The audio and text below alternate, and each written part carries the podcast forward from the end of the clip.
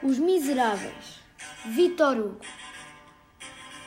Nunca temamos com os ladrões, nem os assassinos. Estes são perigos externos, pequenos perigos. Temamos a nós mesmos. Os preconceitos, esses são os ladrões. Os vícios, esses são os assassinos. Os grandes perigos estão dentro de nós. Que importa o que ameaça a nossa vida ou nossas bolsas? Preocupemos-nos apenas com o que ameaça nossa alma.